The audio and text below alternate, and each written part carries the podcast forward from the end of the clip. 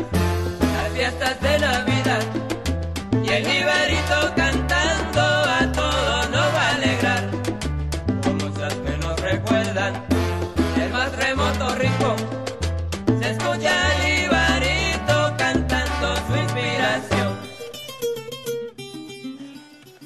La Nochebuena es la celebración cristiana de la noche en que nació Jesús, la noche del 24 de diciembre, vísperas del día de Navidad, 25 de diciembre. Aunque las costumbres varían de unos países a otros, es bastante común una reunión familiar para cenar e intercambiarse regalos. Se considera como una fiesta de carácter cultural y familiar, ya que también se reúnen las familias aunque no haya celebración religiosa. Los testigos de Jehová no celebran la festividad por considerarla de origen pagano. No se debe confundir con la celebración del Hanukkah de la religión judía, la cual celebra el milagro de la luz, regalos, luces y velas. Y coincide en la, en la misma época del año. Esta, esta noche es Nochebuena. Bueno, al menos el día de hoy cuando, si es que estás escuchando este audio, este podcast, que se publica el 24 de diciembre del año 20, del año 2020. Es un año que ah, quizás nos ha quedado a deber mucho.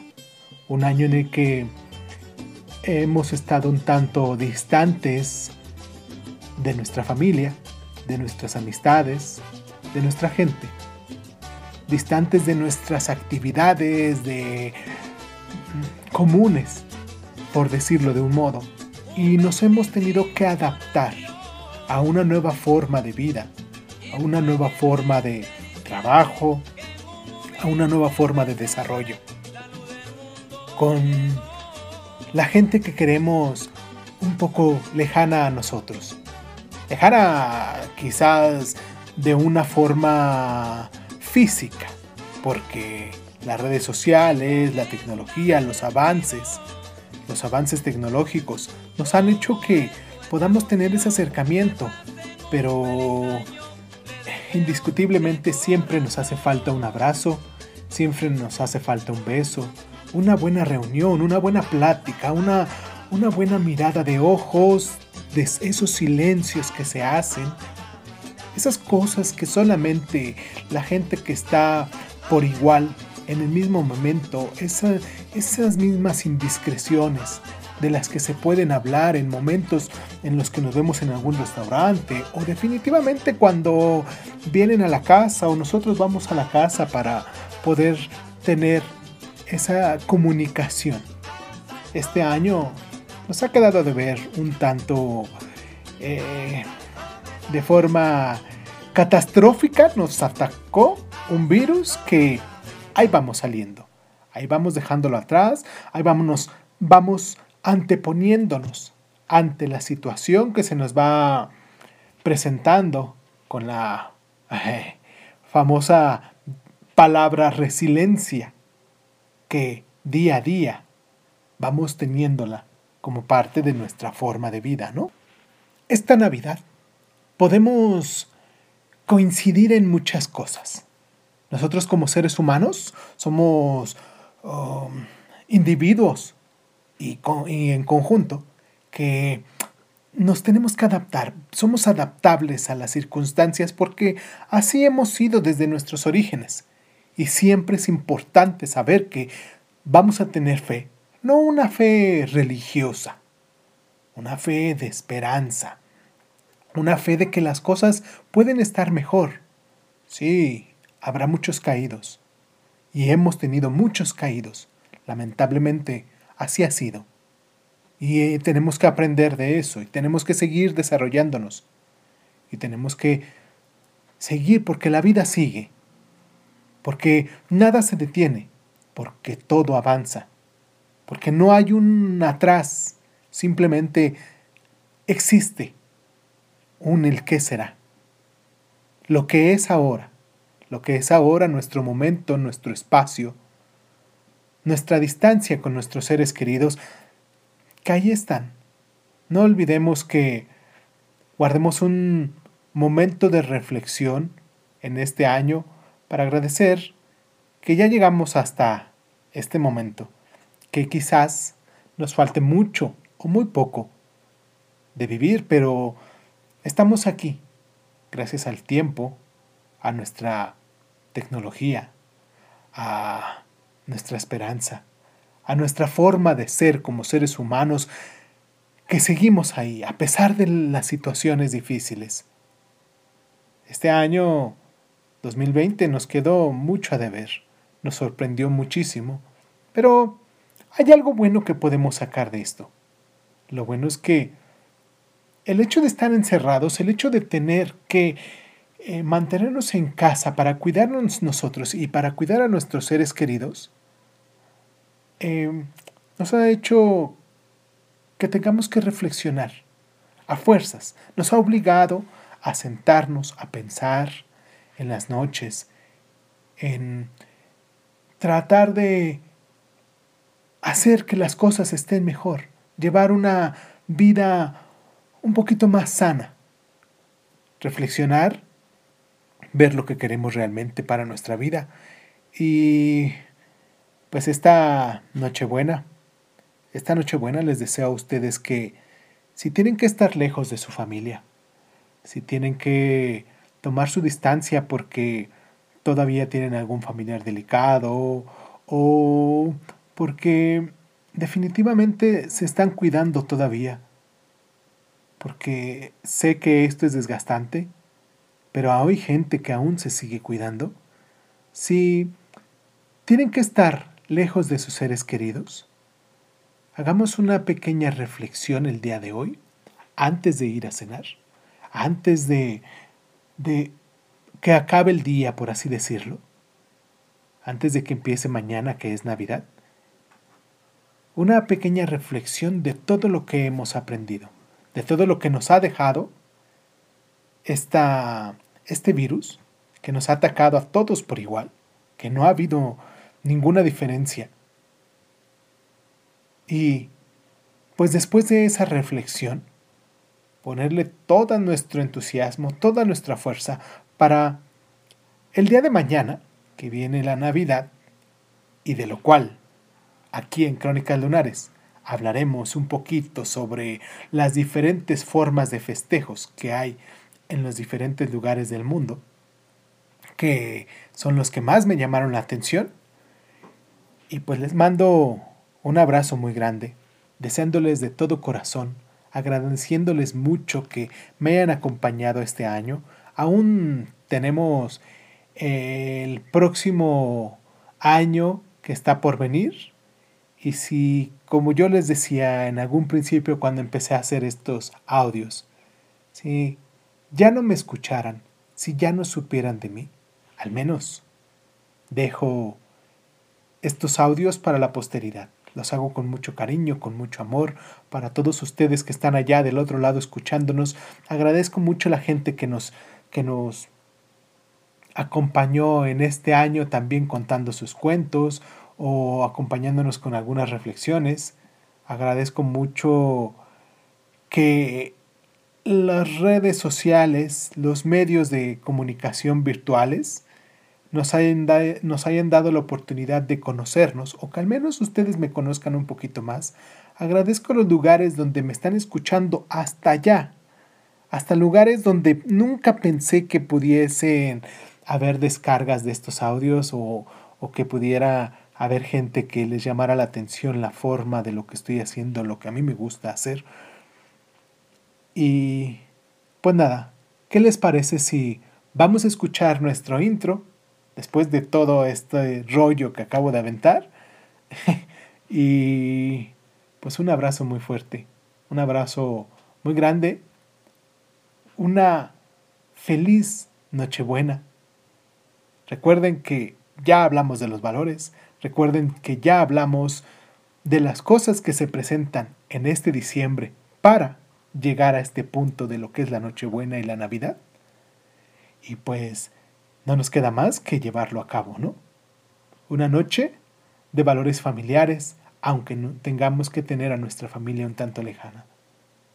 Siempre es importante podernos conectar, aunque sea por medio de mensaje, aunque sea dejándoles, no sé, un audio de voz. Agradezco mucho a la gente que se ha tomado la molestia y el tiempo para poderlo hacer conmigo. Y pues como les decía, ya olvidémonos de tanto rollo y vamos a empezar nuestro programa, ¿les parece? Muchísimas gracias a todos ustedes por esta Nochebuena y que mañana Mañana viene Navidad. Buenas noches. Comenzamos. Cierra los ojos, cierra los ojos, cierra los ojos. Si escuchas que alguien se acerca, no temas. Todo estará bien.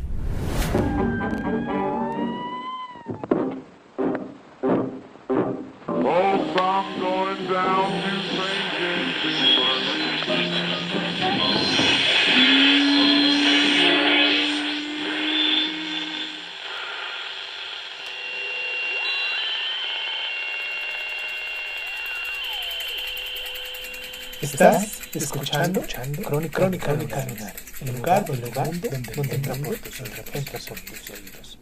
Bienvenido. Ande, ande, ande, la mari morena, ande, ande, ande, que la noche buena. Ande, ande, ande, la mari morena, ande, ande, ande, que la noche buena. La Navidad en distintos países, la forma de celebración en distintos países. ¿Qué tal si empezamos en los Estados Unidos? La Navidad en los Estados Unidos es una celebración que ya viene enmarcada dentro de la llamada temporada de fiestas, que comienza el cuarto jueves de noviembre con el Día de Acción de Gracias y termina el 6 de enero. Con el comienzo de la temporada de fiestas, en algunas ciudades grandes como Nueva York se organiza un gran desfile con la figura de Santa Claus, que es el indicio de la época de compras navideñas y se da por comenzada. El pavo de Nochebuena tuvo su origen en México, donde lo llamamos guajolote, cuando los aztecas en el siglo XVI fueron los primeros en prepararlo para el conquistador Hernán Cortés, a quien le gustó y lo llevó a España. La famosa canción Jingle Bells, tan sonada en esta época especial del año, fue escrita exclusivamente para el Día de Acción de Gracias, pero con el tiempo se convirtió en uno de los temas navideños más populares y sonados. Una característica del país del norte es la decoración navideña que está a la orden del día, no solo en las casas, sino en los sitios públicos. Árboles navideños, guirnaldas y decorados alegóricos inundan las calles, plazas y comercios durante todo diciembre. En Argentina, por ejemplo, la mesa familiar de Nochebuena está compuesta por torres de panqueques, carnes asadas, viteltone, piononos, matambres rellenos, sándwiches de miga, ensaladas mixta, rusa, Waldorf, etc. Durante la sobremesa se suele servir helado, confites de chocolate, avellana, pasas, piononos dulces y frutas secas y abrillantadas. A la medianoche se realiza un brindis, generalmente con sidra y o con champán. Luego se disfruta de fuegos artificiales mientras se le colocan regalos debajo del árbol de Navidad. En México, mi país, se acostumbran presentar pastorelas, obras teatrales en las que se presenta el nacimiento de Jesús. A la cabeza se añaden toques cómicos y de actualidad política y social. También se celebran tradicionales posadas, en las que se muestra la peregrinación de María y José cantando letanías y posteriormente se rompen las piñatas. Esta fiesta se ameniza con ponche, buñuelos, tamales, además de que las cenas suelen ser platillos típicos de la región y también pueden entregarse aguinaldos. Los aguinaldos son generalmente bolsas con dulces y fruta de temporada, que se reparten durante las posadas y la Nochebuena. En Guatemala es costumbre degustar un platillo a la medianoche del 24 y el 31 de diciembre. También los guatemaltecos usan los tamales para celebraciones de días festivos, cumpleaños y bautizos.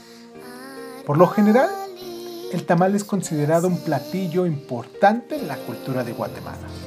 El tamal es tan famoso en Guatemala que existen hasta la versión dulce, el cual utiliza la misma masa de maíz, pero se condimenta con un recaudo dulce hecho a base de chocolate, almendras, ciruela, semillas y chile.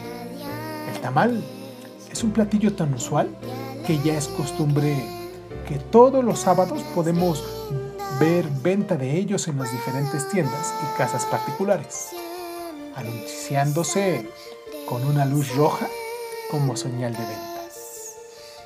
La Navidad en Paraguay es, como, es conocida como Niño Ara. Es costumbre colocar el pesebre después del festejo religioso más grande del país, que es el 8 de diciembre, Día de la Virgen de Caaupe. Desde muy tempranas horas, la familia empieza a preparar las comidas para la cena de Nochebuena. Lo más tradicional es que se prepare pollo, peseto, sopa paraguaya, chipa gausa, tortilla de maíz cocido al horno, etc. Durante la celebración, los niños explotan petardos esperando el nacimiento del niño Jesús. En Puerto Rico, las familias y amigos se reúnen para celebrar, cantar parrandas y compartir comidas tradicionales como arroz con gandules, lechón asado y pasteles. Las fiestas a veces siguen hasta la madrugada. En Navidad la gente comúnmente descansa la trasnochada de Nochebuena. A la medianoche los católicos celebran la misa de gallo. Las personas van a la iglesia. Los niños se visten de pastores y de figuras alegóricas al nacimiento. La Virgen María, San José, el niñito Jesús, los tres reyes magos, etc. Es costumbre de dar aguinaldo en Nochebuena a servidores públicos y privados, basureros, carteros, guardias, sirvientes, etc. Un regalo o propina o forma de felicitar la Navidad. En la República Dominicana se acostumbra que los hijos viajen a casa de sus padres y abuelos donde reunidos cenan el tradicional pollo horneado y el puerco en puya, cerdo empalado y asado, ensalada rusa y moro de gandules con coco acompañado con lerenes. Leren. Pasteles en hojas y frutas con manzanas, uvas, peras y nueces. Además de pastel, pastelón le llaman, de plátano maduro, lasaña y empanadillas. Toda la cena se acompaña de vinos, dulces navideños y cerveza. Después de la reunión salen de la casa, salen de casa en casa para compartir y juntarse con las viejas amistades compartiendo regalos y villancicos. Todo como parte de la Nochebuena. En las casas no falta el árbol de Navidad, mientras que en las ciudades y pueblos se adornan con muchas luces y son presentadas obras de teatro. En los parques se recrea el nacimiento con actores que encarnan a pastores, magos que recorren las calles de los pueblos en busca del niño que ha nacido hasta llegar al pesebre, donde lo encuentran junto a María y José. En Venezuela se acostumbra a preparar las ayacas para la tradicional cena de Nochebuena, la cual se componen de ayacas, pan de jamón, pavo o pernil de cochino, jamón planchado, ensalada de gallina. Es una ensalada rusa con pechuga de gallina desmenuzada, vino o ponche de crema. En los sitios públicos se realizan pesebres. La mesa se adorna con quesos variados, avellanas, nueces, turrones, galletas y golosinas variadas. En Japón, por ejemplo, vayamos un poquito a Asia. En Japón alrededor del 2% de la, de la población son cristianos. Sin embargo, la fuerte influencia de la cultura occidental ha llevado a la asimilación de esta celebración. Por tanto, son frecuentes los anuncios alusivos, en inglés, claro, así como la decoración en las tiendas comerciales, las casas y amplios lugares públicos. Y a pesar de ser un país no cristiano, se celebra de una manera espectacular. Inclusive sus ciudades a veces figuran entre las que mejor se celebran a Navidad, llegando a récords mundiales como en 2016 con Tokio y Osaka entre los puestos 17 y 29 respectivamente. En China está prohibida totalmente su festejo por el régimen comunista, excepto en ciudades grandes y globalizadas como Hong Kong, Macao y Shanghai. Hong Kong tiene muchas actividades de temporada y tradiciones que ofrecen en la época navideña. Los días 24 y 26 de diciembre son días festivos que hacen que la mayoría de las tiendas estén abiertas para ir de compras.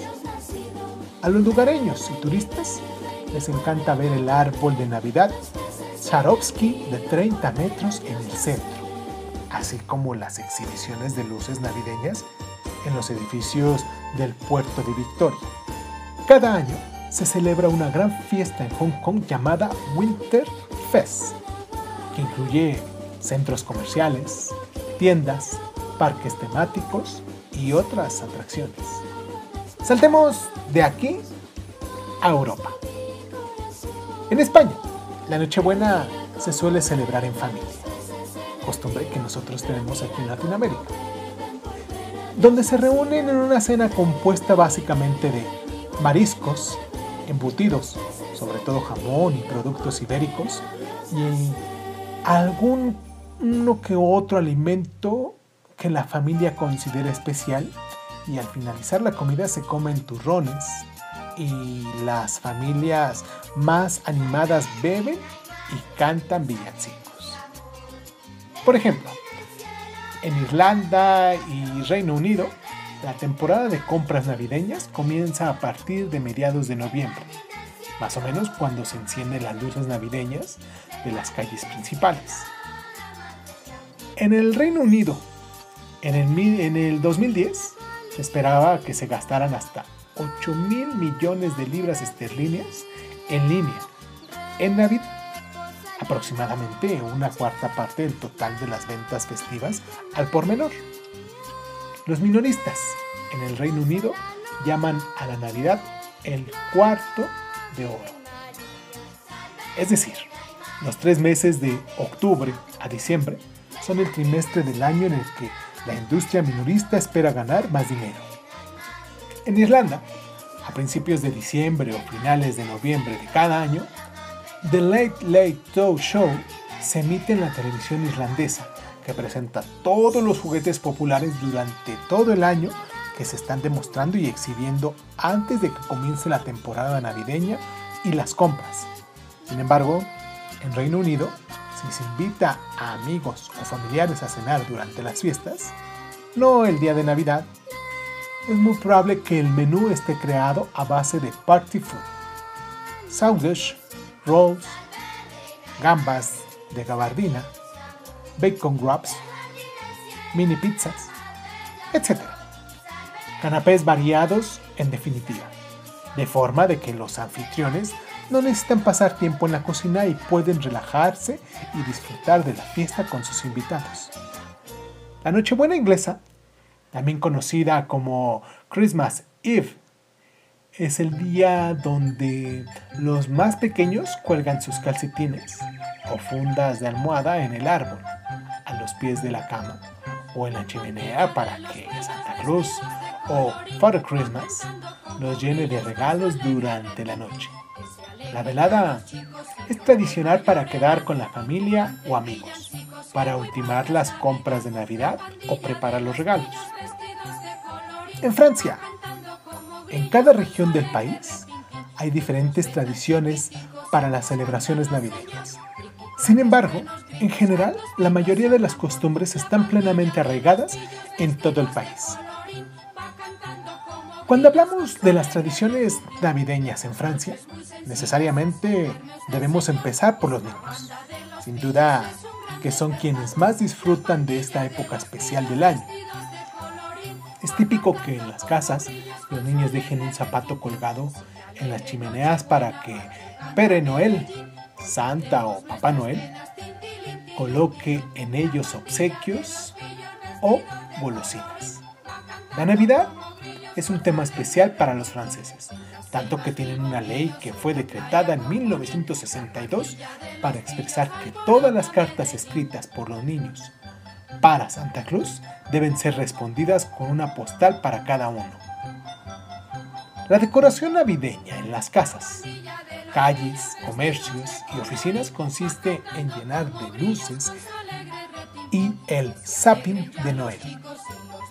Un típico arbolito que data del siglo XV que no puede faltar decorado con manzanas, flores de papel y cintas.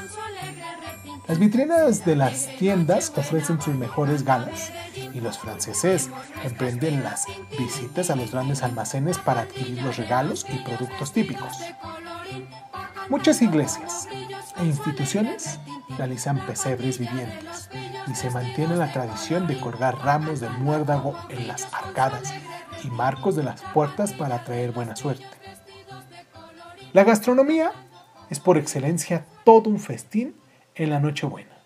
Y la Navidad francesa se caracteriza por ser celebraciones familiares en las que se comparte mesa para intercambiar buenos deseos y degustar platos como el foie gras de pato o de oca o budín black que es una especie de morcilla de color blanco, el pavo asado, la bouche de Noé o tronco de Navidad, un pastel en forma de leño recubierto de chocolate y relleno de trufa o crema, los bombones y el champán.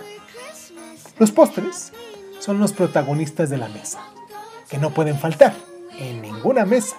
Algunos de los más tradicionales son Le Pain Calendar, en el sur de Francia, o budín de Navidad. Habitualmente se le brinda a los más necesitados. La Bouche de Noé, el tronco de Yule. Es un pastel con forma de pionono o tronco que se prepara con chocolate y nueces y simboliza el tronco quemado desde Nochebuena hasta Año Nuevo como ofrecimiento del nuevo comienzo. La galette des Ros, rosón de reyes. Se sirve el Día de Reyes. Es un pastel redondo que es servido por un niño que se esconde bajo la mesa, a quien le llaman Le Petit Roy o Le Infant Soleil. Si en la porción que te ha tocado encuentras la sorpresa escondida, te convertirás en el rey de la celebración, algo muy similar a nuestra rosca de reyes. En Rusia, el protagonista de la fiesta es Papá Noel, que en Rusia se llama Ded Moros, abuelo del frío, y viene acompañado de su nieta Sneguroshka, la doncella de las nieves.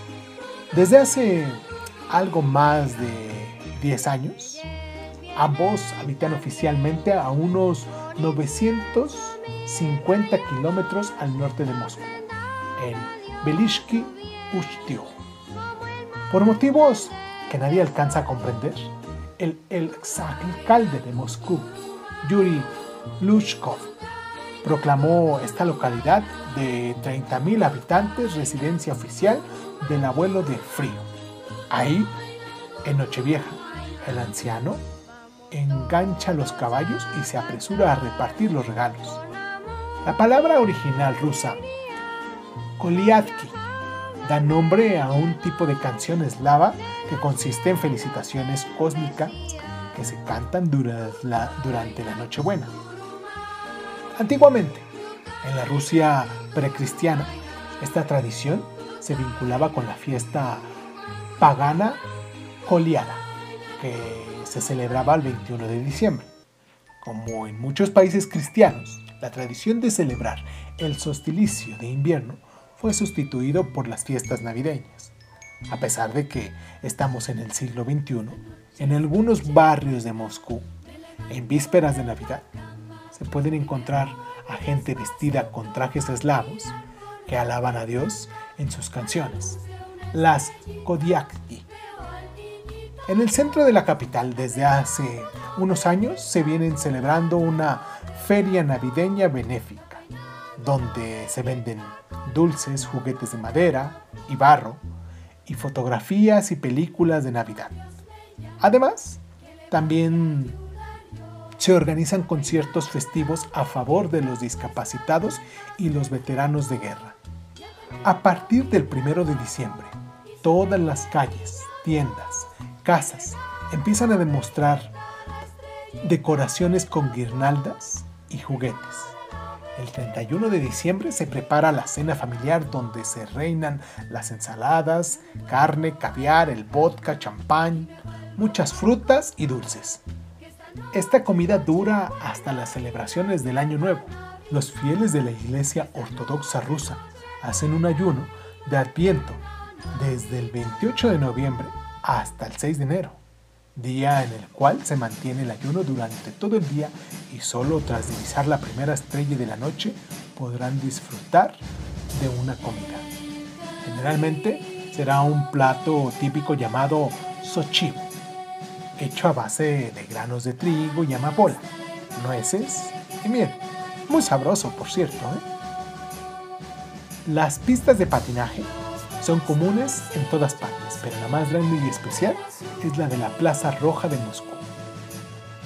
Fuera del occidente, como en el mundo islámico o los pocos estados socialistas aún existentes, la controversia va más allá de la simple iconografía religiosa cristiana. En los que respecta al Islam, algunos movimientos islamistas turcos están en contra de toda la Navidad, incluso la celebración secular, llegando a exigir al gobierno de prohibir la presencia de Papá Noel en toda Turquía, Tayikistán y Somalia. Prohíben a nivel nacional todo lo relacionado con la Navidad. Arabia Saudita y Brunei solo permiten la celebración de Navidad a cristianos, pero dentro de sus casas. En naciones con conflictos en curso como Irak, Siria, Libia, República Centroafricana, Afganistán o Yemen, las organizaciones yihadistas y grupos rebeldes persiguen todo lo relacionado con la Navidad. De estas naciones, solamente Irak y Siria, siendo de mayoría musulmana, sus respectivos gobiernos promueven las celebraciones navideñas en público en un intento por lograr la convivencia entre culturas y religiones, aunque oficialmente en Irán todo lo relacionado con la Navidad se encuentra permitido. Varios vendedores de adornos navideños afirmaron que se sienten acosados por las autoridades. En China y Corea del Norte, la celebración total de la Navidad está prohibida, pero debido a la globalización en algunas ciudades chinas, a excepción de Hong Kong y Macao, como Shanghái, se permite la celebración de la Navidad. Vamos a hacer un pequeño corte musical y regresamos a hablar de el Señor Navidad, o sea, la leyenda de Nicolás de Bari. Vamos con esta canción que se llama ¿Dónde está Santa Claus? Y si lo encontramos, regresamos, ¿vale?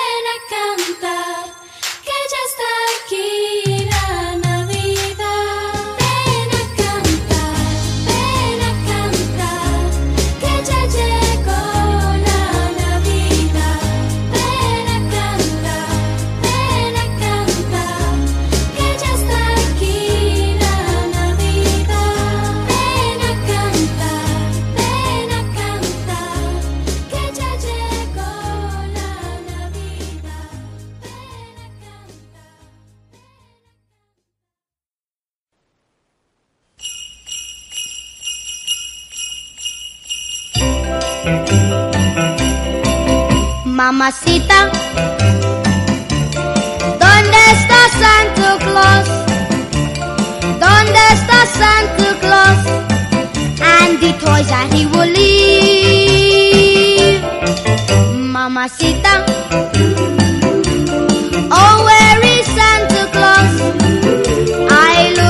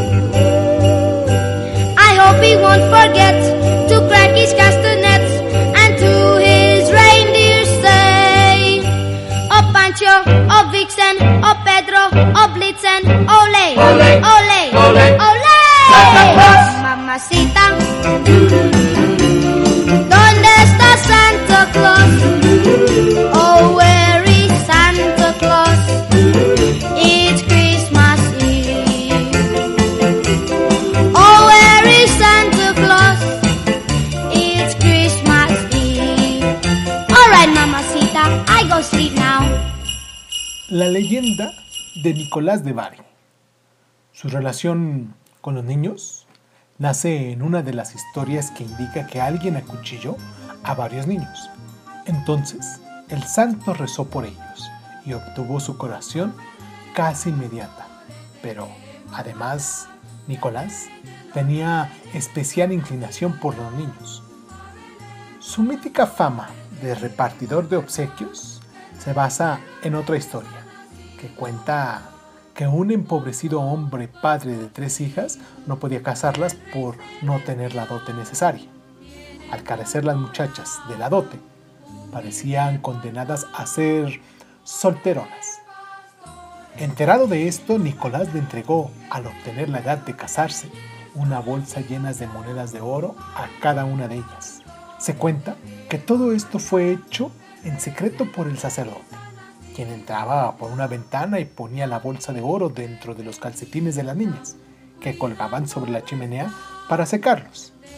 También fue nombrado patrono de los marineros, porque cuenta otra historia que estando algunos de ellos en medio de una terrible tempestad en la alta mar y viéndose perdidos, comenzaron a rezar y a pedir a Dios en oraciones tales como, oh Dios, por las oraciones de nuestro buen obispo Nicolás, sálvanos.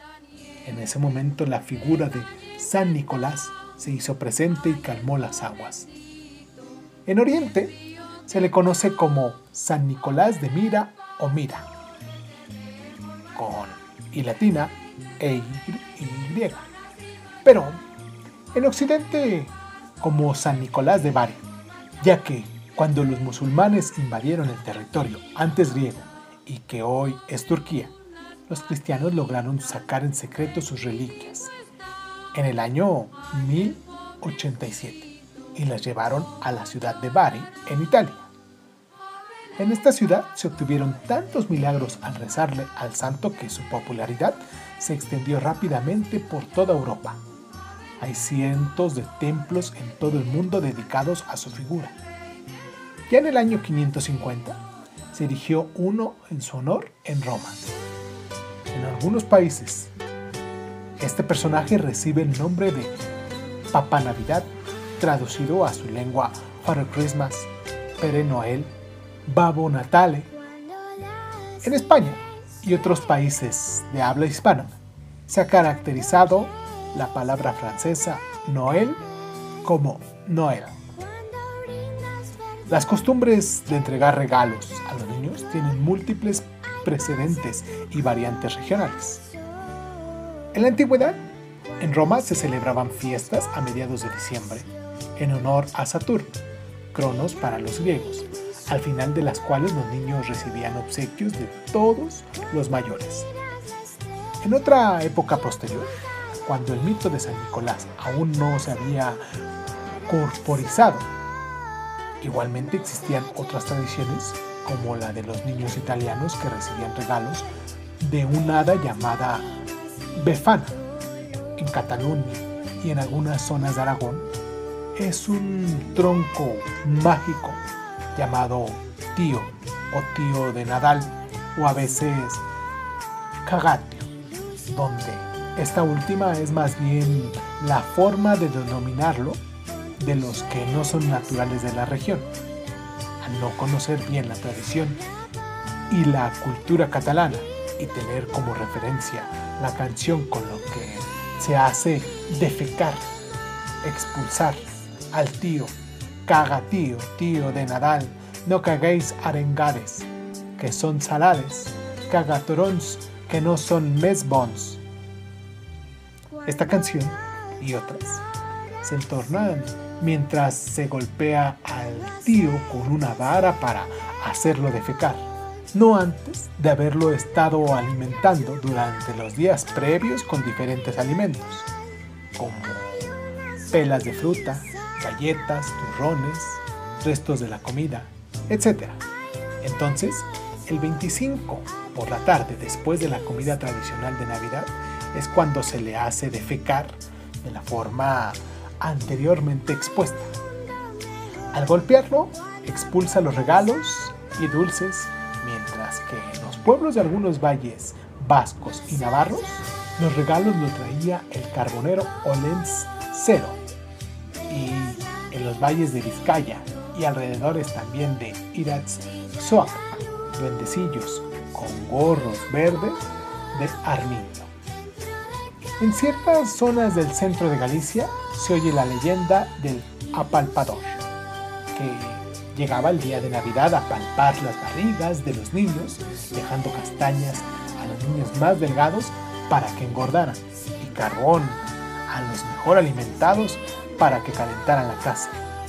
Con el tiempo y con los prodigios conocidos de San Nicolás, este fue reemplazado a algunos de estos personajes paganos. Se cree que el paso de la imagen de San Nicolás a la de Santa Claus sucedió alrededor del año 1624, cuando los inmigrantes holandeses fundaron la ciudad de Nueva Ámsterdam. Más tarde llamada Nueva York. Obviamente llevaron con ellos sus costumbres y mitos, entre ellos el de Sinterklaas, su patrono, cuya festividad se celebra en Holanda entre el 5 y 6 de diciembre. En 1809, el escritor Washington Irving escribió una sátira, Historia de Nueva York, en la que deformó al santo holandés Sinterklaas en una burda pronunciación angloparlante Santa Claus. Más tarde, el poeta Clement Clare Moore publicó en 1823 un poema donde dio cuerpo al actual mito de Santa Claus basándose en el personaje de Irving. En este poema se hace mención de una versión de Santa Claus. Aunque gordo, ágil como un duende, que regala juguetes a los niños en vísperas de Navidad y se transporta en un trineo tirado por ocho renos, aún no incluye a Rudolf o Rodolfo. Posteriormente, hacia 1863, adquirió la actual fisionomía del gordo barbudo bonachón con la que más se le conoce. Esto fue gracias al dibujante alemán Thomas Nash, quien diseñó este personaje para sus tiras navideñas en Harper's Weekly. Ahí adquirió su vestimenta y se cree que Su creador se basó en las vestimentas de los obispos de viejas épocas para crear este San Nicolás, que en ese momento ya nada tenía que ver con San Nicolás de Mira. A mediados del siglo XIX, el Santa Claus estadounidense pasó a Inglaterra y de ahí a Francia, donde se fundió con Bonhomme Noel, el origen de Papá Noel, quien tenía parecido físico con Santa Claus, pero vestimenta de blanco con vivos dorados. Igualmente, a finales del siglo XIX se crearía, a partir de un anuncio estadounidense de la Lumen Company, la tradición de que Papá Noel procedía del Polo Norte y se popularizarían completamente los renos navideños como medio de transporte de Santa Claus. Vayamos a escuchar esta música y la vamos a dejar como parte de un fondo musical para no alargar mucho este programa. Esta rolita de Frank Sinatra que se titula Jingle Bells. Y recuerden, si quieren escuchar la biografía de Frank Sinatra, también la pueden encontrar aquí en Crónica Lunares. Vamos a escuchar Jingle Bells y continuamos. I love those J-I-N-G-L-E bells. Oh, those holiday J-I-N-G-L-E bells. Oh, those happy J-I-N-G-L-E B-E-double-L-S. I love those J-I-N-G-L-E bells. Jingle bells, jingle bells, jingle all the way. Oh, what fun it is to ride in a one horse open sleigh. Jingle bells, jingle bells, jingle all the way. Oh, what fun it is to ride in a one horse open sleigh. Dashing through the snow in a one horse open sleigh. O'er the fields we go, laughing all the way. A comienzos del siglo XX, en 1902, en el libro infantil The Life and Adventures of Santa Claus de L. Frank Baum, se origina la historia cómo Santa Claus se ganó la inmortalidad, al igual que su título de santo. Igualmente, ya en el siglo XX, la empresa Coca-Cola encargó al pintor Haddon Sundrom que remodelara la figura de Santa Claus, Papá Noel, para hacerlo más humano y creíble. Esta versión data de 1931. En ese punto, sin embargo, se debe aclarar que es solo una leyenda urbana la creencia de que el color rojo y blanco de Santa Claus tenga su origen en los anuncios la marca Coca-Cola empezó a hacer a partir de 1931, aunque sí es cierto que contribuyeron a la popularización de estos colores y del mismo mito. Hay muchas ilustraciones y descripciones casi fidedignas anteriores al anuncio, como la de Thomas Nash en 1869 o San Nicholas Magazine en 1926, entre otras. Eso sin considerar además las antiguas representaciones religiosas del obispo San Nicolás de Mira o San Nicolás de Bari, en las que es común el rojo y el blanco en la vestimenta religiosa. Y si bien es cierto que desde mediados de 1800 hasta principios de 1900 no hubo una asignación concreta al color de Santa Claus, siendo el verde uno de los más usados. Por lo tanto, se considera que la campaña masiva de Coca-Cola fue una de las principales razones por las cuales Santa Claus terminó vestido de rojo y blanco, pero estos publicistas no fueron los primeros en representarlo con esos colores. En cuanto a la morada de Papá Noel, como la leyenda se originó en el hemisferio norte a principios del siglo XX, se esparció la idea de que viviría en el Polo Norte. Sin embargo, se debe recordar que existen otros lugares cercanos postulados como su hogar, los cuales son la Laponia sueca, la Laponia finlandesa y Groenlandia, puesto que el Polo Norte está en medio del Océano Ártico. Así, el mito actual cuenta que Santa Cruz viviría en las proximidades del Polo Norte junto a la señora Cruz y una gran cantidad de duendes navideños que le ayudan a la fabricación de los juguetes y otros regalos que le piden a los niños a través de cartas.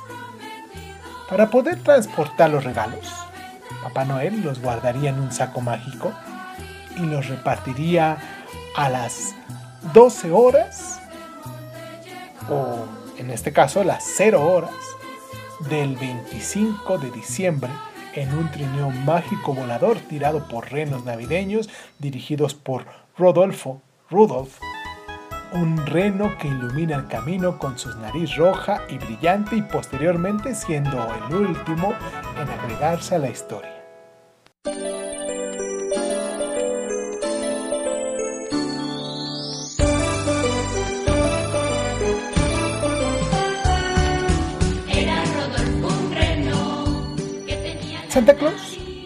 Podría entrar en los hogares de los niños por la chimenea u otro orificio de las casas, si éstas no disponen de una. Para saber que los niños merecen regalos, Santa Claus dispondría de un telescopio capaz de ver a todos los niños del mundo, además de la ayuda de otros seres mágicos que vigilarían el comportamiento de los niños. Así, si un niño se ha portado mal, se dice que quien lo vendría a visitar sería la Carbonilla, nombre con el que se alude al acompañante de Santa Claus, Crunch Rupert, y no Santa Claus. Y como castigo, Carbonilla le regalaría a los niños solo carbón. La figura de Santa Claus, o Papá Noel, tal y como se representa actualmente, está rodeada de alguna polémica señala su papel de producto comercial al servicio del consumo, el ser una figura estadounidense intrusa y amenazar las tradiciones locales. Algunos de los países donde ha habido grupos que han promovido movilizaciones en contra de Santa Claus para favorecer las tradiciones autóctonas cristianas son Alemania, Austria y República Checa.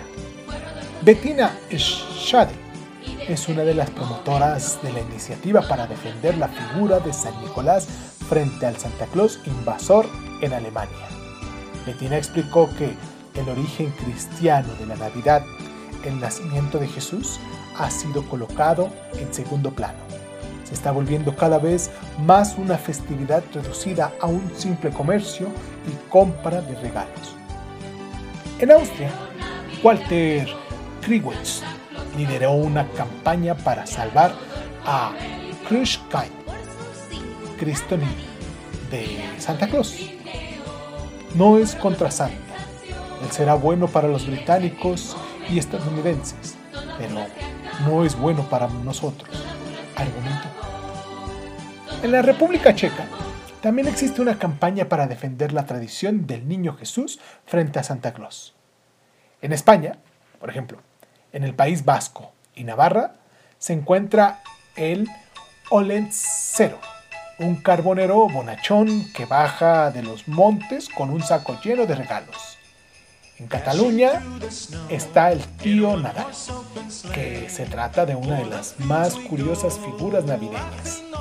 En esencia, es un gran tronco que se coloca en la casa dándole de comer a partir del 8 de diciembre llegada la Navidad, antaño que se prendía fuego y ahora solo se le dan golpes para obligarle a defecar pequeños regalos y chucherías. En Galicia se recupera recientemente la figura del apalpador.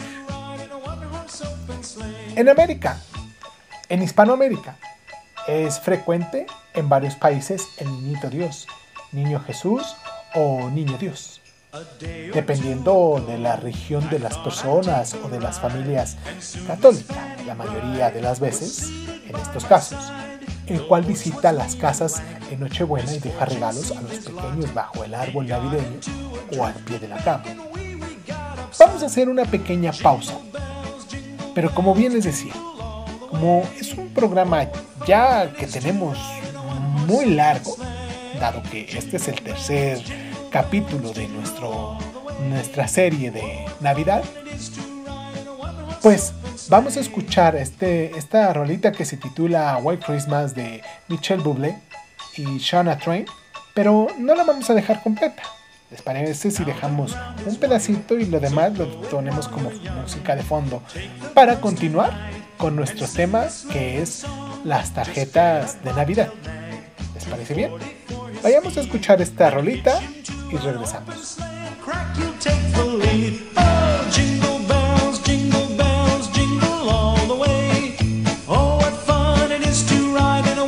open sleigh.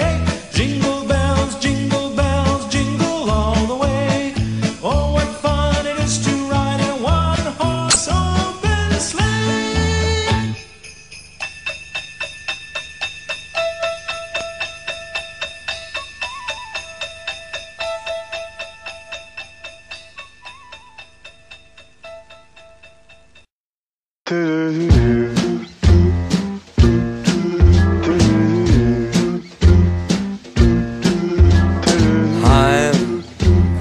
dreaming of a white Christmas, just like the ones I used to know,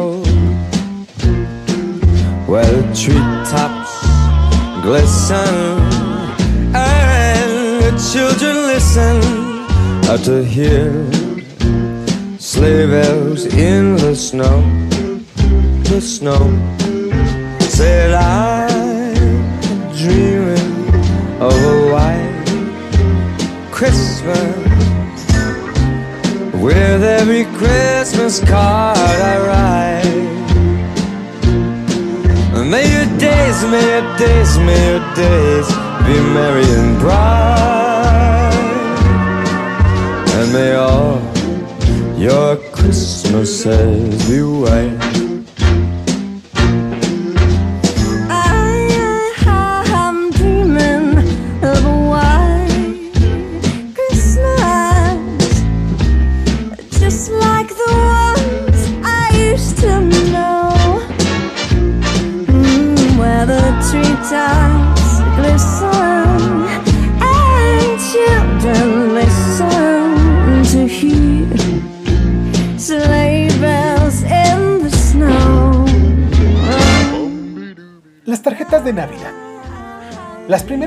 De Navidad comerciales fueron patrocinadas por Sir Henry Cole en Londres en 1843 y ofrecía una ilustración de Juan Calcott Horsley.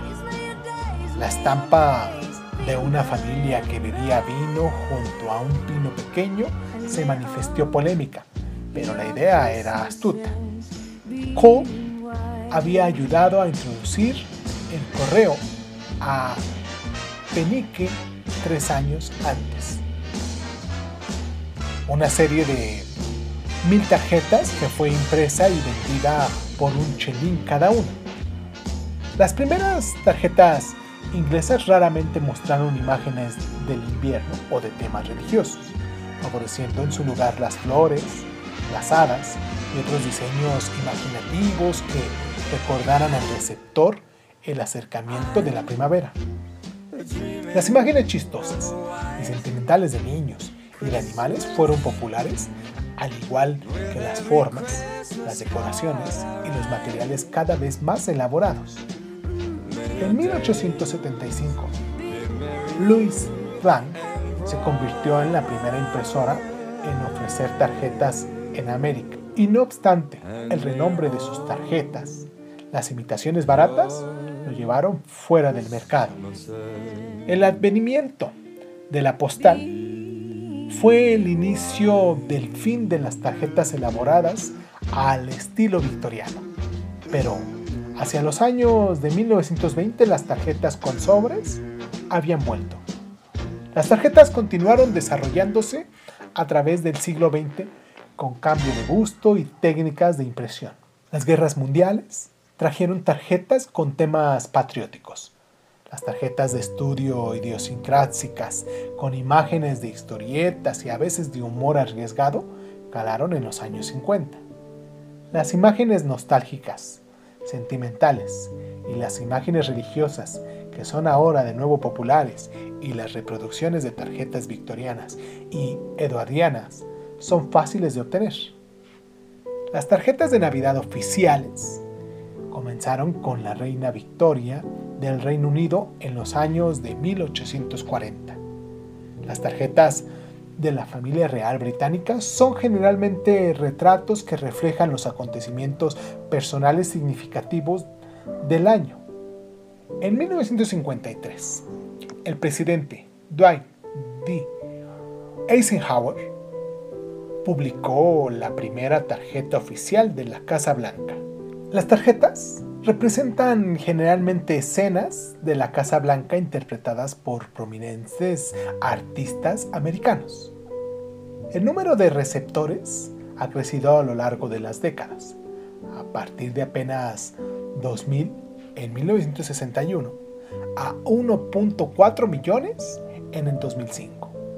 Las tarjetas de Navidad pueden comprarse individualmente, pero se venden generalmente en paquetes del mismo diseño o de diseños variados. El renacimiento del interés por la artesanía con papel, scrapbooking en particular, ha mejorado el estado de la tarjeta hecha en casa y ha hecho disponible un arsenal de herramientas para estampar, perforar y cortar. Los avances en la fotografía digital y en la calidad de impresión han proporcionado una manera más tecnológica de personalizar tarjetas con fotos, mensajes o clip art. La tecnología también puede ser responsable del declive de la tarjeta de Navidad. El número estimado de tarjetas recibidas por hogar en los Estados Unidos cayó de 29 en 1987 a 20 en el 2004. Y los teléfonos celulares permiten un contacto más frecuente y es más fácil que las nuevas generaciones los utilicen en vez de los textos manuscritos, dado especialmente por la disponibilidad de páginas web que ofrecen tarjetas de Navidad gratis por correo electrónico. No obstante, con un total de 1.900 millones de tarjetas enviadas en tan solo en los Estados Unidos en el 2005, es poco probable que las tarjetas navideñas tradicionales desaparezcan pronto. Desde el principio, las tarjetas de Navidad han sido coleccionadas ávidamente. La reina María de Inglaterra reunió una gran colección que ahora se guarda en el Museo Británico. Los ejemplares de la Edad de Oro de la impresión de 1840 a 1890 son especialmente estimados y se venden en grandes sumas en las subastas. En diciembre del 2005, una de las tarjetas originales de Horsley fue vendida por casi 9.000 libras. Los coleccionistas pueden centrarse en imágenes particulares como Papá Noel, poetas o determinadas técnicas de impresión. La utilización de papel para regalos está documentada por primera vez en China, país en el que además se inventó el papel en el siglo II a.C. Ahí se utilizaba el regalo de papel para envolver todos los obsequios, cuyo envoltorio era conocido como chi pao. El material con el que se envolvían los regalos era grueso y estaba formado por paja de arroz y fibra de bambú. Los primeros años se usaba un papel de seda, pero en 1917 se crearon un papel más grueso con dibujos impresos. El precio de este papel se estableció inicialmente en 10 centavos y gracias a su calidad, la costumbre continuó extendiéndose, convirtiéndose poco a poco en un negocio mundial. En la cultura occidental, los detalles se envuelven en papel de regalo y se acompañan con una nota en la que se puede señalar la ocasión, el nombre del receptor y también el de la persona que da el obsequio. Debido a la creciente importancia del reciclaje y el cuidado del medio ambiente, la forma de envolver regalos ha evolucionado. dando paso al uso de bolsas de regalo, envoltorios reutilizables de tela y también periódicos viejos o cajas.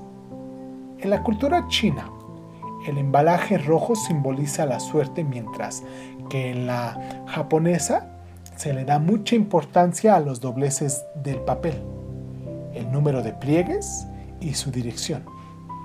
Si el número de dobleces es impar, significará buena suerte y se utilizará para hacer regalos de ocasiones felices, mientras que cuando el número sea par serán regalos destinados a funerales.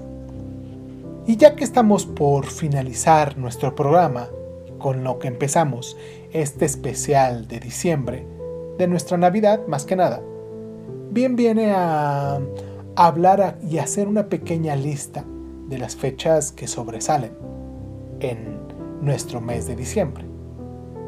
En este mes se finaliza el año escolar en algunos países del hemisferio sur. El primero de diciembre es el Día Mundial de la Lucha contra el SIDA. El 2 de diciembre es el Día Internacional para la Abolición de la Esclavitud. El 3 de diciembre se celebra el Día Internacional del Médico. El 3 de diciembre también se celebra el Día Internacional de las Personas con Discapacidad. El 6 de diciembre es el Día de la Constitución Española. También el 6 de diciembre se celebra la Declaración de la Independencia de Finlandia. El 8 de diciembre, los católicos del mundo celebran la fiesta de la Inmaculada Concepción de la Virgen María. El 8 de diciembre, también, en Panamá, se celebra el Día de la Madre en honor a la Inmaculada Concepción. El 10 de diciembre de 1948 se conmemora la Declaración Universal de los Derechos Humanos, cosa de la cual hablamos en nuestro programa, en nuestro primer programa de esta serie de Navidad. El 12 de diciembre se conmemora la aparición de Nuestra Señora de Guadalupe aquí en México, en Guatemala y las Filipinas. El 13 de diciembre nació mi mamá. Felicidades mamita, que recientemente fue tu cumpleaños. El 15 de diciembre se celebra mundialmente el Día de Sammerhof, en conmemoración al nacimiento de Lázaro Sammerhof, creador del idioma esperanto. El 18 de diciembre es el Día Internacional del Migrante. El 21 de diciembre es, en el hemisferio norte, el solsticio de invierno y en el hemisferio sur, el solsticio de verano.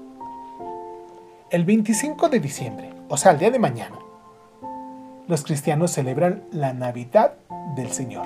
Algunos cristianos ortodoxos que usan el calendario juliano celebran la Navidad del Señor el 7 de enero.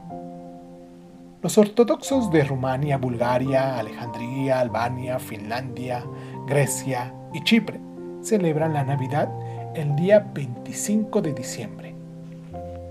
El 28 de diciembre es el Día de los Santos Inocentes.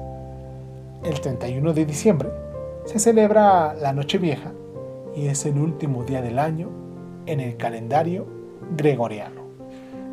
Vamos a hacer una pequeña pausa, una pequeña pausa de despedida para poder pasar a nuestro siguiente bloque, que es, como ustedes saben, los agradecimientos de la gente que nos escucha, la gente que nos descarga y que está ahí en el otro lado del mundo, en algún lugar del mundo donde nos están descargando y escuchando.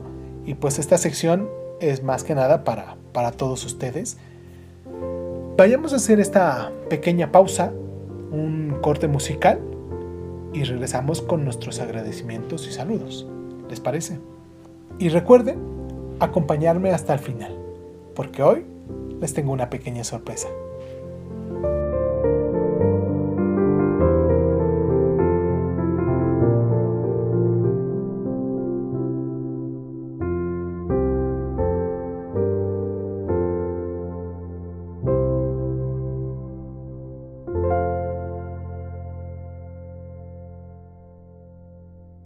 Quiero mandar un fuerte abrazo los lunares que nos escuchan en la zona de Soleura, en Solothurn, en Suiza, ya que es una comunidad pequeñita, son unos cuantas personas las que nos están escuchando ahí, realmente no son muchos, pero somos los que tenemos que estar y pues muchísimas gracias hasta allá a toda la gente que nos escucha en Suiza. En Paraguay, mandarles también un abrazo muy fuerte a toda la gente que todavía no desconozco realmente el lugar bien a bien de dónde nos están escuchando en Paraguay, pero sé que en Paraguay también nos han mandado saludos y pues les gusta que, que les pudiera yo mandar un saludo, un abrazo muy fraterno desde acá. En la región de Rusia, un fuerte abrazo a todos los lunares que nos escuchan en Moscú. Hasta Moscú. Yo siento que allá hay varias personitas que nos están escuchando en Moscú. Y pues muchísimas gracias a ustedes. En Italia, un fuerte abrazo a todos los lunares que nos escuchan a la zona de Latium, en Roma, y en Veneto, en Pescatina. Toda esa gente que nos está escuchando también allá en, en Pescatina y Veneto. Y pues con estos abrazos y, y saludos que quiero mandar a la gente que nos está escuchando, quiero terminar nuestro programa haciéndoles, eh, recordándoles más que nada que el próximo 31 de, de este mes, que es cuando nos tocaría hacer nuestro último programa del año, pues no lo vamos a hacer porque imagino que vamos a estar muy ocupados. Quisiera les pudiese poner, para no perder la costumbre, algún audio que va en relación al fin de año. Pero más que nada en este momento quiero que, como les decía en un principio, hagamos una, un examen de conciencia, una reflexión sobre lo afortunados que somos y sobre las cosas que tenemos a nuestro alrededor sean pocas o sean muchas, a final de cuentas las tenemos gracias a nuestro esfuerzo o al esfuerzo de alguien más, según nos esté escuchando. Pero tenemos una forma de vida que nos ayuda a poder seguir avanzando, a poder seguir desarrollando. Y este año nos puso a prueba, porque eh, nos pone en una situación difícil pero que en determinado momento vamos a superar. ¿Será que el próximo año, a lo mejor cuando hagamos nuestro programa de diciembre del próximo año, estaremos hablando de una forma un poquito más optimista? Se nota el optimismo ya de por sí porque se supone que ya está circulando en nuestro mundo, en nuestro planeta, con nuestras personas eh, lo que es la, la vacuna para el COVID y eso pues nos va a ayudar un poco a, poder regresar a una normalidad que teníamos antes, pero hacer una reflexión de todo lo que hicimos este año, de todo lo que dejamos de hacer, de toda la gente que dejamos de ver y de tantas personas que queremos abrazar, besar y estar con ellos. Espero que esta sea la única Navidad, espero que esta sea la única Navidad, lo vuelvo a repetir, en la cual evitemos estar con nuestros familiares y si lo estamos, que sean poquitos realmente, que estemos eh, en una comunión en familia, pero muy exclusiva, no las grandes fiestas como antaño lo hacíamos. Y pues nada, les mando un abrazo muy fuerte, espero que se encuentren muy bien, donde sea que me estén escuchando. Y si sabes que puedes ayudar a alguien más, con cualquier forma, con cualquier facultad que pudieras tener tú para hacerlo con alguien más que la está pasando no tan bien, pues hagámoslo, que eso sería lo único que nos queda como parte de ser seres humanos, de podernos ayudar. Recuerden que en este mes hablamos sobre nuestros valores y estos tres programas que nos aventamos sobre de lo que es la Navidad, me era importante primero hablar sobre los valores para poder reconocer los valores que se presentan ahorita con nuestro espíritu navideño y todo lo que conlleva. Me era importante hacerlo así y quise eh, programarlo desde el primer programa que tuvimos en, en este mes de, de diciembre con ese y pues recuerden que cada día se está subiendo aquí en este mes un cuento diferente que va en relación a nuestra Navidad y pues quiero terminar este programa con un escrito que está atribuido a Walt Whitman que se llama Carpe Diem. Espero que lo disfruten, espero que nos haga reflexionar un poquito sobre lo que nos está pasando. Y pues un abrazo muy fuerte donde sea que me estén escuchando. He mandado muchos abrazos porque esa es la única forma que tengo de, de poder estar cerca de ustedes, mandando y mandando abrazos y continuamente agradeciéndoles. Muchas gracias a toda mi familia que me escucha. Muchas gracias a todas las amistades que están ahí al pie del cañón diciéndome Irving, diciéndome Sun, este, ¿cuándo vas a subir un audio de que hable sobre esto? Tengo una listísima grande, una lista muy grande, una listísima grande, una lista muy grande de temas de los cuales quiero abordar. El próximo este, 31 de, de diciembre tendríamos que hacer nuestro programa de último de fin de año. No lo vamos a hacer porque imagino que estarán muy ocupados.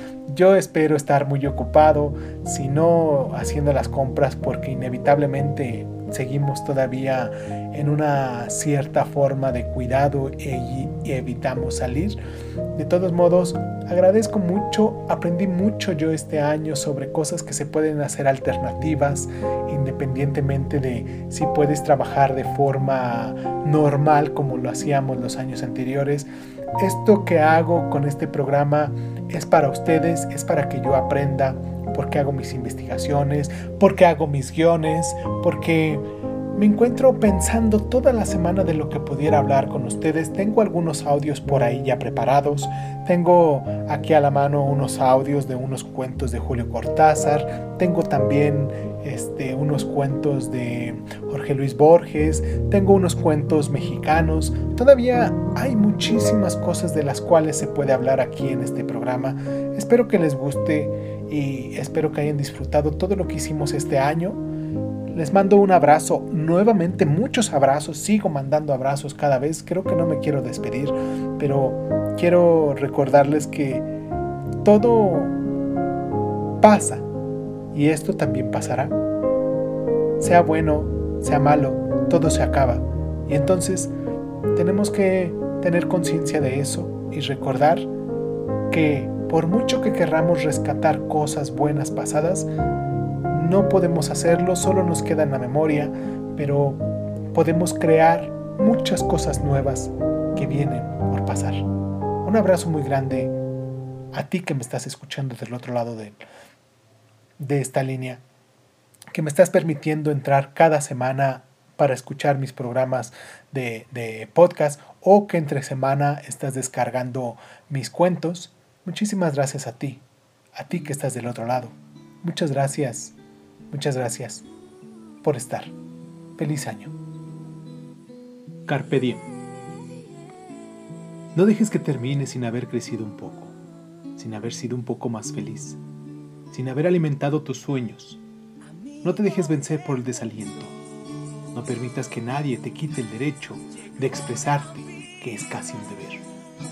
No abandones tus ansias de hacer de tu vida algo extraordinario. No dejes de creer que las palabras, las risas y la poesía sí pueden cambiar el mundo. Somos seres humanos, llenos de pasión. La vida es desierto y también es oasis. Nos derriba, nos lastima, nos convierte en protagonistas de nuestra propia historia. No dejes nunca de soñar porque solo a través de los sueños puede ser libre el hombre. No caigas en el peor error, el silencio. La mayoría vive en un silencio espantoso. No te resignes. No traiciones tus creencias. Todos necesitamos aceptación, pero no podemos remar en contra de nosotros mismos. Eso transforma la vida en un infierno. Disfruta el pánico que provoca tener la vida por delante. Vívela intensamente, sin mediocridades. Piensa que en ti está el futuro y en enfrentar tu tarea con orgullo. Impulso y sin miedo. Aprende de quienes pueden enseñarte. No permitas que la vida te pase por encima sin que la vivas. Atribuido a Walt Whitman.